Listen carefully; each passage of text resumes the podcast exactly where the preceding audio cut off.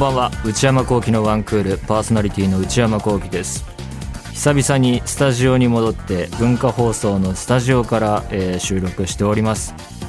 さっきスケジュール帳なんかいろいろ見直したら7月上旬に来て以来で3ヶ月ぶりくらいになりますかね、えー、浜松町も駅前がもう前来た時もちょっと変わりつつあるなって感じでしたけどまた少しマイナーチェンジしててこれからもっと変わっていくのかなっていう感じの風景だったんですが。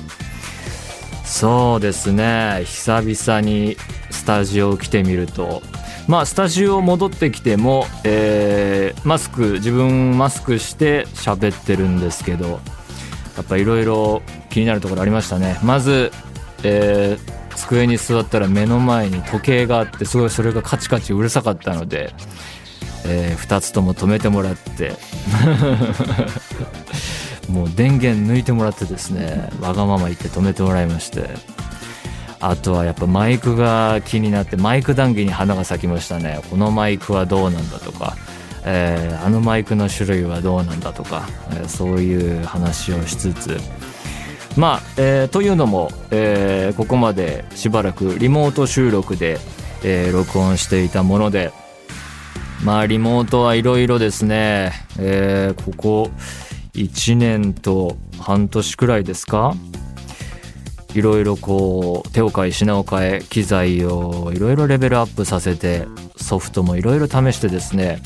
まあやれることはやってきたかなと思うんですけどあ最終的にはマイクアームもいただきましてそれをちょっとこう使いこなしきれないまままたスタジオ戻ってきたって感じなんですけどもね。こう角度とか向きの調節とかマイクの向きとかがいまいちちょっとうん使いこなせずどうもうちょっと設置に時間かけたらもっとブラッシュアップできそうだなというところで戻ってきたんですがまあ今後はいろいろこう状況等も考えながら、えー、スタジオ収録、えー、リモート収録使い分けてメリットデメリットをね活用していきたいなと思うんですけれども、えー、最近は部屋の片付けとか掃除しましてまあ家にいてもですね仕事のやることっていうのはまあ探そうと思えばいろいろあるんですけどそれらもこういつまでにどれに手をつけるべきかっていうのは判断が難しくてまあそればっかりやってたらプライベートも消えていくし生活も成り立たないし部屋が散らかっていくんですね。だからちょっと片付けようかなと思って玄関を掃除してえー、どんどん鼻のない話になっていきますけど段ボール類を片付けてですね段ボール類がネックであのー、いろいろこう片付けをサボっていくと開けてない未開封の段ボールがいくつもこう部屋を転がるようになって自分でネット注文したやつとか、ね、あとはこう仕事の書類がこうわっとこう届いたりですねいろいろこう来たものを開けずに積み上げてしまってねそれこれダメ人間ルートまっすぐ行くことになるんですけどこうそういうのをサボると今度はこう掃除機かけようとかそこ床を掃除しようっていうモチベーションがどんどん下がっていくじゃないですか。こう物をどけないとそこをやれないんだからそうするとそっちもサボり始めてどんどんどんどんこう悪循環になっていくんですよね。どんどんすさんだ状況になっていってしまうんですよこう開けてあ片付けて、うん、しまって段ボール解体してみたいなことやったりあと換気扇掃除してとか。一番やりたかったのはですねメインとなったのは鏡の掃除で洗面所の鏡ね。あのこう水拭きしてもクリアにならない状態まで来てしまって毎日コンタクトレンズつけるんですけれどもそれでこう洗面所の鏡を見るたびにちょっと何とも言えない視界が晴れないというかね。あれが気になっていて。でインターネットでいろいろ検索すると最近はね掃除の情報もいろいろ教えてくれますね。クエン酸を使うといいよ。クエン酸は手元にあったんです。加湿器の手入れ。もうこれあと12ヶ月したら加湿器もまた登場してきますね。加湿器の手入れをする時にあのお湯沸かす型の加湿器だからそこにこうクエン酸の粉をクリーナーを入れてでお湯沸かすと水垢が取れて綺麗になりますよっていうのでその機能をいつも使っててそれをこう応用するというか、まあ、その形で、えー、そのクエン酸を水に溶かしてスプレー作ってそれ吹きつけて拭くといいよって書いてあってそれやって拭いて。でもっとやるんだったら逆にアルカリ性のスプレーもいいよっていうんで。それ吹きかけて拭いてあとは水拭きしてもうだいぶ疲れてね。まあそれと引き換えにかなり鏡きれいになってああよかったって思ったんですけどいざ使い出したらクエン酸の匂いがすごくてわあっていう。割合間違えたのかな。結構目分量でやっちゃったから濃く作りすぎたのか。なかなか取れなくてそれが大変でしたね。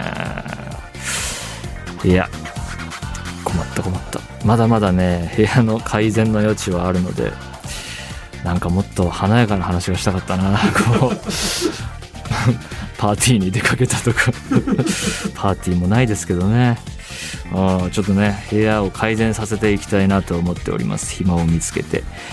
それでは内山昂輝の1クールスタートです。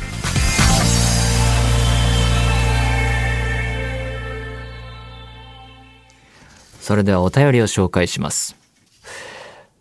ラジオネーム TO さんからいただきました25歳男性埼玉県の方内山さんスタッフの皆様いつも楽しく拝聴しておりますシャープ334にて、今日がシャープ351にて、内山さんが時計のオーバーホールをされたというお話がありましたが、同時期に私も時計のオーバーホールをしましたので、その際のお話をさせていただければと思います。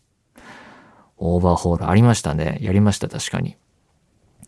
私がオーバーホールをした時計は、父が30年ほど前に購入したものを譲り受けたもので、30年前。スイスの某高級メーカーの時計であることから修理して使用したいと思いました。しかし、経年劣化や傷があることからオーバーホールに出したところ、なんと総額で15万円ほどかかってしまいました。15万は高い。時計何個も買えちゃうね。かっこ、過去一度もオーバーホールしてなかったことが主な要因のようです。古いモデルであることからオーバーホールに2ヶ月程度の時間を要しましたが、まあ、部品取り寄せたりしたんだろうね。パーツ交換などを経て30年前の時計とは思えないほど綺麗な出来上がりで問題なく動作しています。父から譲り受けたものですし、今後大切にしていきたいと思います。長々と失礼いたしました。これからもワンクールを毎週楽しみにしております。オーバーホール私もやりました。シャープ334だから、それくらいの時期か。はあ、何ヶ月か前。えー、僕のは15万円もかからず、えー、何万円かかかってやりましたけど、2、3週間はつけてみたかなあーちょっと習慣づけてみようかなっていうんで時計つけてみましたけど、今全くつけてないですね。そして、つけてない生活で特に支障もない。やっぱり時計はいらなかったのかなと思いましたね。支障がないんですよね、全然。あまあ結局だから、前もお話しした話と繰り返しになっちゃいますけど、仕事場に行ったら、じゃあ音、セリフ取るぞってなったら、何かこう物が体についてると音が鳴りそうとか、なんか重さを感じてると、すごいそれが面倒で、外しちゃうもんで、うん、つけて出てもすぐ外しちゃって、そのままカバンに入れっぱなしで帰ってきちゃうみたいな感じで、つけててもつけてないみたいな生活だったので、結局なんか自分の生活習慣に馴染まずに、全然習慣ができず、えー、まだその普通に綺麗なまんま置いてあります。ラジオネーム、あやさんからいただきました。内山さん、スタッフの皆さん、こんばんは。先日、007 007シリーズの最新作、No Time to Die を公開初日の朝一番に見てきました。すごい。公開がコロナの影響でかれこれ半年ほど延期になり、半年だっけ？なんかもっとなイメージあったけどな。もっとね、年またいでたぐらいのイメージだったけど、ちょっと正確なところはわからず。延期になり待ちに待った公開日だったので、休みを取って見に行ってきました。平日の朝にもかかわらず映画館内は賑わっており、えー、007の入場が開始されると長蛇の列ができました。すごい人入ってたんだ。私が見た回はほぼ満席で、他の鑑賞客もきっと私と同様にこの日を待っていたのだろうと思うと感動してしまいました。見た感想としては、良かったの一言でした。主演のダニエル・クレイグは今回でジェームズ・ボンド役を引退するので、映画も優秀の美を飾るにふさわしい内容だったと思います。特に、え、ちょ、これネタバレ大丈夫？俺まだ見てないんだよ。え、優秀の美を飾る。特にラストは？大丈夫か？皆さん注意してください。僕が犠牲になりますからね。特にラストはダニエル・クレイグのボンドだからこそのセリフがあり、もう全然わかんない。ダニエル・クレイグのボンドだからこそのセリフって何なんだえー、本当に最後なんだと思うと、ストーリーも相まって号泣してしまいました。へえ。周囲からも鼻をすする音が聞こえてきたりして、感極まっていたのは私だけではなかったようです。重大なネタバレありましたね。ラストは泣けるっていう。これはやばいぞ。炎上必至だわ、こりゃ。次のボンド役が誰になるのか今から気になるところですが、まずは主演のダニエル・クレイグにお疲れ様でしたと言いたいです。内山さんもぜひダニエル・クレイグの最後のボンドを見てほしいです。まあ見たいですね。そしてもし鑑賞した際にはムビログで取り上げてほしいです。まあ見てみないことにはちょっとわかんないですけれども、早く見たいですね。あー、ノータイムトゥーダイ。あまあ結構この作品もそうですし、今は延期を重ねてきた主に海外系の対策映画がかなりダブついているというか、公開待機作が結構あるんですよね。さっきちらっと見ただけでも年内にまだ、えー、デューンが控えていて、えー、リドリー・スコットの新作もあるし、マトリックスのまさかの新作も待っているってことでね。こうなってしまうと、大きなスクリーンの取り合いになっちゃうんですよね。だから映画ファンとしては、なんだろうな、バッティングを避けていただいて、こう一年の中でこう分散されて公開してくれると、こういいところでいいタイミングで見やすいのでありがたいんですけれども、まあそれは神の水を知るところというか、まあこうファン側からは操作しにくい部分ですから、こう来た順番で頑張っていくしかないんだけれども、えー、そしてこう対策はヒットすると何ヶ月も、えー、ロングランで公開し続けるのでまたここでスクリーンの奪い合いがあってこれねどういう、えー、公開されて状況になるのか楽しみですけれどもねとにかく007楽しみにしております。ということで何でもいいので送ってみてください。皆様からのお便り引き続きお待ちしています。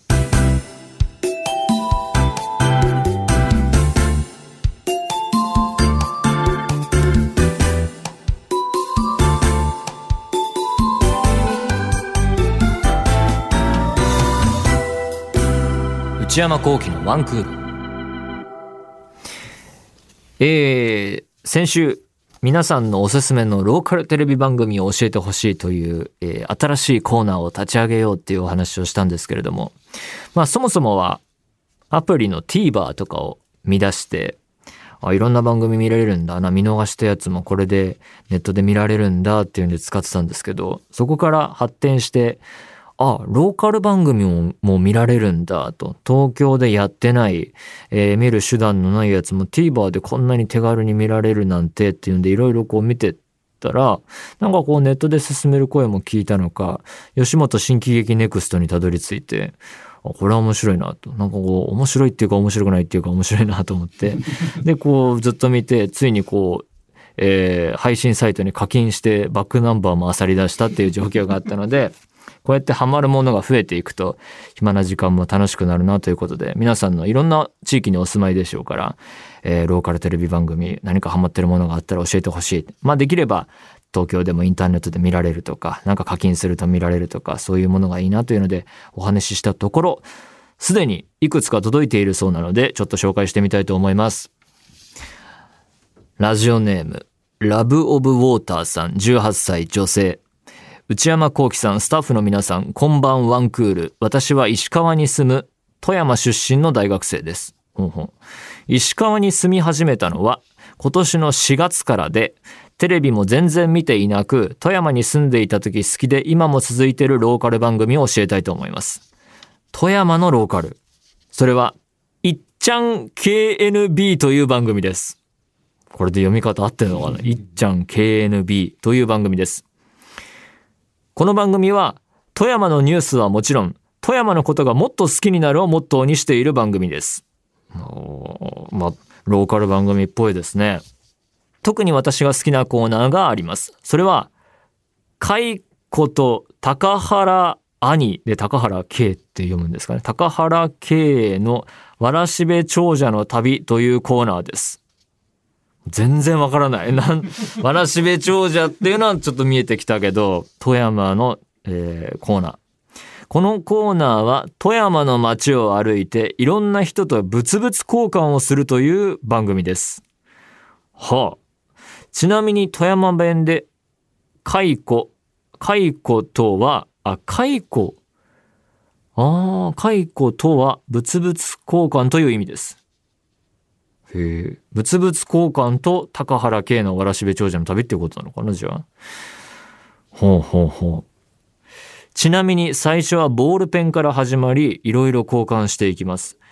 私が最近見た時は、最終的に猫カフェのペア券に変わってました。笑い笑い笑い笑い。え、じゃあ何？これ、これはレギュラーコーナーで、毎回ブツブツこう解雇していくっていうことなの？毎回ボールペンから始まるの？なんだそのコーナー え最終的に猫カフェのペア券に変わってましたと。しかも、その交換したものは視聴者プレゼントされるという、はあ、得でしかない番組なのです。どうですか？内山さんもぜひ見てみてください。あ、ちょっと見たくなりました。ここまで読んでくださり、ありがとうございました。このご時世が良くなったらぜひ富山に来てください。これからも応援してます。大好きです。PS、このコーナー名をあなたのおすすめ教えてくんローカル番組でどうですか？笑い笑い笑い。かっこ、してくんろは関東、その周辺などで昔使われていた方言らしいです。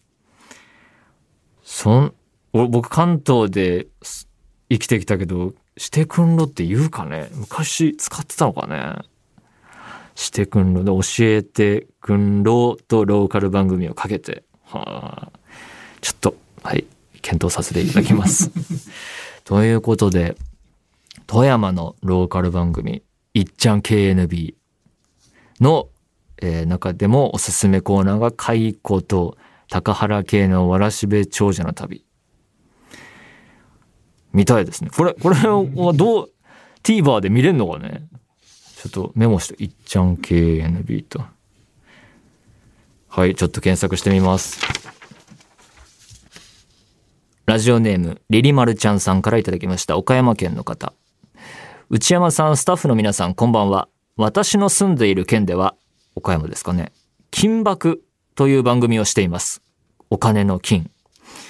この番組は様々な芸能人の方を呼んで、お宝探しをテーマに、グルメあり、観光地ありなど、たくさんのことを紹介しています。全然わかんないよ。お宝探しをテーマにグルメありって、ぜ、繋がんなくないですか？お宝探しはわかるよ。なんかこう、埋まっている埋蔵金探そうとかさ。グルメあり、観光地ありなど。まあ、そのお宝が埋まっているとされるとか、うんわかんないわかんない。観光地。たくさんのことを紹介していると。金箔ね。こちらの番組は Unext で視聴可能なので、ほうほう、内山さんもよろしければご覧になってみてください。昨今の状況もあり、なかなか旅行ができないですが、旅行気分を味わってもらえると幸いです。旅番組チックな感じなのかな？これから徐々に涼しくなってきますが、体調を崩されませんように頑張ってください。はあ、宝探しね。でも Unext で見られるんだったら、これいけそうですね。金箔ね。はい、これもメモりましたと。想像がつかないね、内容の。うん。えー、続きまして。ラジオネーム、ウリボーラブさんからいただきました。内山さん、こんにちは。新コーナーおめでとうございます。私は横浜市在住で、結構近場ですね。今回はこの地域のケーブルテレビ局、ケーブルテレビイッツコムチャンネルの番組をご紹介します。イッツコムチャンネル？東急線沿線地域の情報が主なのですが、1日の約2時間の枠で朝、昼、深夜に3回、道路、河川ライブ映像の番組があります。はあピアノ曲が流れる中、首都高3号線渋谷付近、多摩川の様子、洋画料金所の風景の生映像が3交代でひたすら流れます。あー行き交う車、川の流れをぼーっと見ていると、なぜか今日も頑張ろうと思える番組です。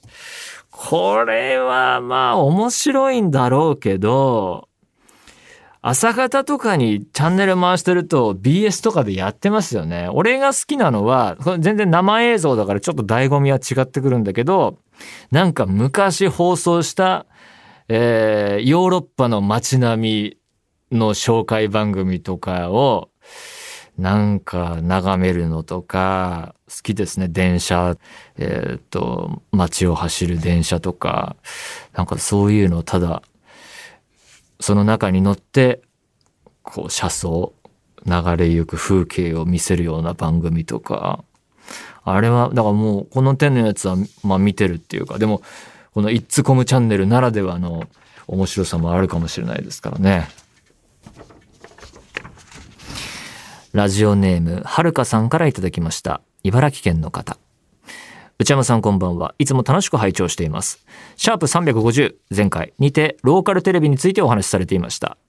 私の住む茨城県は47都道府県で唯一ローカルテレビ局がない地域だそうです。へえ。子供の頃は関東の1都6県同じチャンネルだと思っていました。しかし大学進学とともに上京板橋区に住み始めたら東京 MX とテレビ埼玉が移りびっくり。ああ、確かにそうだろうね。憧れの東京と一緒というのがなんとなく誇りだったのに、東京にもその他6県にも裏切られた気持ちになったのを覚えています。現在は茨城に U ターンした身なので、またローカル番組とは遠遠い生活になっていました。リスナーさんのお話を聞けること、おそらく人一倍楽しみにしています。これからもお体にお気をつけてお過ごしください。なるほど。茨城県は唯一ローカルテレビ局がないと。そうか。で、大学進学とともに上京。MX と。これは東京で、テレビ埼玉埼玉だね。確かにね。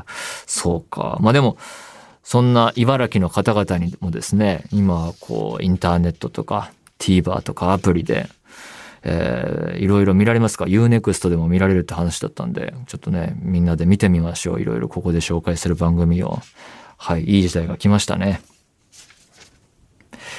ということで、まあいろいろこう放送の形態とかもね変わってインターネット活用していくっていう話もありますからなんかいろいろ年々状況は変わっていくでしょうが面白い番組よかったら教えてください。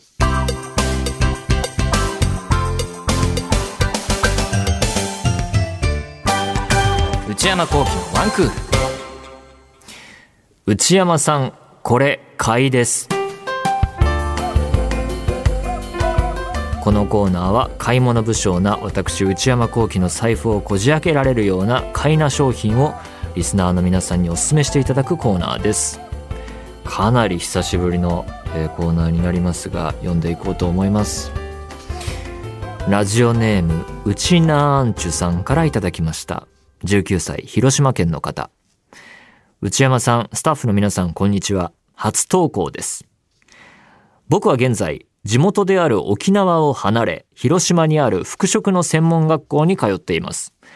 僕の学科ではショップ店員になるための知識や接客対応などの勉強をしてます。へえそんな僕がおすすめしたいのがジョンスメドレーというブランドの洋服です。ジョンスメねこのジョンスメドレーはイギリスこのジョンスメドレーはイギリスのニットウェアブランドなのですが英国王室御用達の230年もの歴史のあるブランドなのです。ほう。かっこ、なんでも設立同業者がかの有名なナイチンゲールのおじだとか。おじさん。このブランドのおすすめしたいポイントが、とにかく繊細に編まれたニットの肌触りの良さです。僕はニットが好きで、これまでいろいろなブランドのニットを買ってきましたが、ジョンスメドレーのニットを着てみると、結構高いよね。あまりの着心地の良さにも、もう他のブランドには戻れなくなってしまいました。笑い。秋も訪れ、これから肌寒く感じる季節が参ります。秋冬に、秋冬に向けてジョンスメドレーのニットいかがですか？長々と失礼いたしました。ジョンスメドレーは、知ってます。いい製品だと聞いてますよ。確かにこの繊細に編まれたニットね、えー、ニットとか、えー、カーディガンとか有名ですよね、いろいろこう。でもこんなすごいブランドだったとはね。で、あまりの着心地の良さにもう他のブランドには戻れなくなってしまいました。僕としては、ニットは素晴らしいと思うんですけど、ある種消耗品というか、すぐに毛玉ができて、どんどんどんどんすり減っていくので、ちょっと高いかな あもうなんかこう履き潰すのキルバンって何て言うんですかね。着潰す勢いで、えー、普段の洋服は、えー、構成していきたいというか、あちょっとジョン・スメドレーだともったいないかな。なんかすぐペンで書いちゃったりするし、なんかどっかに引っ掛けそうだし、もうちょっとどうでもいい扱いをしたいというかね。ジョンスメドレーはいいと思います。ただ僕は日常着としてはなんかもったいなく感じるかな。ニットはなんか、どんどん、なんか寿命が短いイメージがあるんですよね。手入れをしたらまた違うのかな。とてもいい商品だと思います。ということで、こんな感じで、え、引き続き買い物武将の私、内山幸喜の財布をこじ開けられるような買いな商品を教えてください。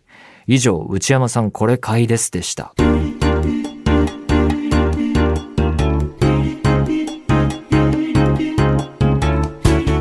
内山幸喜のワンクール。